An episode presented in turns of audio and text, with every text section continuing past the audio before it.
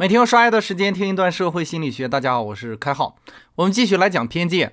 之前呢，有一个听官加了我的微信，然后突然有一天在我的朋友圈下面留了一条言，他说：“开浩，你是要给我们说书的，不是天天秀啊秀啊。”然后还有一个朋友呢，也加了我的微信，然后一直跟我求助嘛，比如问我公众号怎么申请啊，公众号怎么运营啊，反正是一些和御书房无关的事情啊。我说我不太清楚的时候呢，对方就很失望，失望完了就完全忘记了我没有义务帮他任何忙。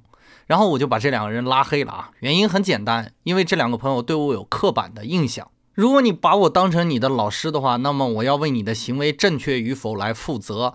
如果你认为创业者就应该互相帮助，那么我就必须为你的无知来买单。如果你认为我是你人生的提升方式，那我就不能有个人的生活。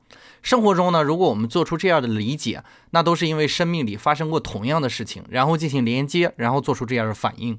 那么刻板印象就出现了嘛？比如我们有的人看到有人穿职业装呢，就认为对方的职业是律师；比如我们会认为会计就是不近人情的；再比如有的姑娘长得好看一点，升职速度快一些，我们就会龌龊的想到潜规则等等，都是因为我们的内心的认知固化决定的。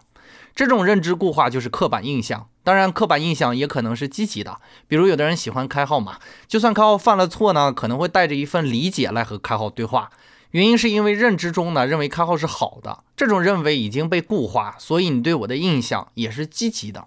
总体来说呢，刻板印象来源于经验之上，是指你曾经有过怎样的经验，所以产生了相应的认知。这种经验不假思索的出现，如果合理的思考一下的话，理论上是可以避免这种刻板印象的。需要注意的是，大多数情况下呢，人们倾向于不思考，也就是直接用刻板印象做出判断。这种倾向性呢，叫做最省力法则。最省力法则是我们大脑运行的基本原则。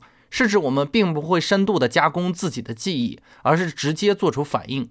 因为考虑到判断并不是准确的反应，而是偏好的反应，所以呢，我们经常不会调动大多数的大脑精力去应对偏好做出反应。很显然，我们思考为什么不喜欢的东西，这种行为看起来很愚蠢哈。我们认为比较睿智的做法就是排斥不喜欢的东西，当然这个睿智要打上双引号。所以呢，你渴望避免刻板印象，就要在判断的时候保持质疑的习惯。当然，你也会感到极其不适应嘛，因为这样的质疑本身就是不太符合大脑的基本运行规律的。